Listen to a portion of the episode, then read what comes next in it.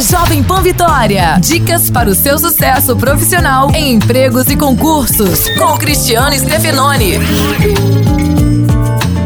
E atenção! Vão começar as contratações temporárias de fim de ano, aquelas que abrangem Dia das Crianças, Natal, Réveillon, Carnaval. A previsão é de que sejam mais de 4 mil vagas para o Estado. Os setores que mais vão contratar são os de vestuário, shoppings e supermercado. Então, corra logo para entregar o seu currículo.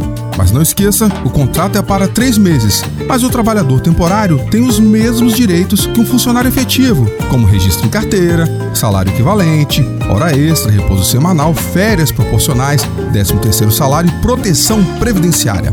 Abraço, sucesso e até a próxima. Você ouviu Empregos e Concursos com Cristiano Stefanoni. Para mais dicas e oportunidades, acesse folhavitória.com.br barra empregos e concursos.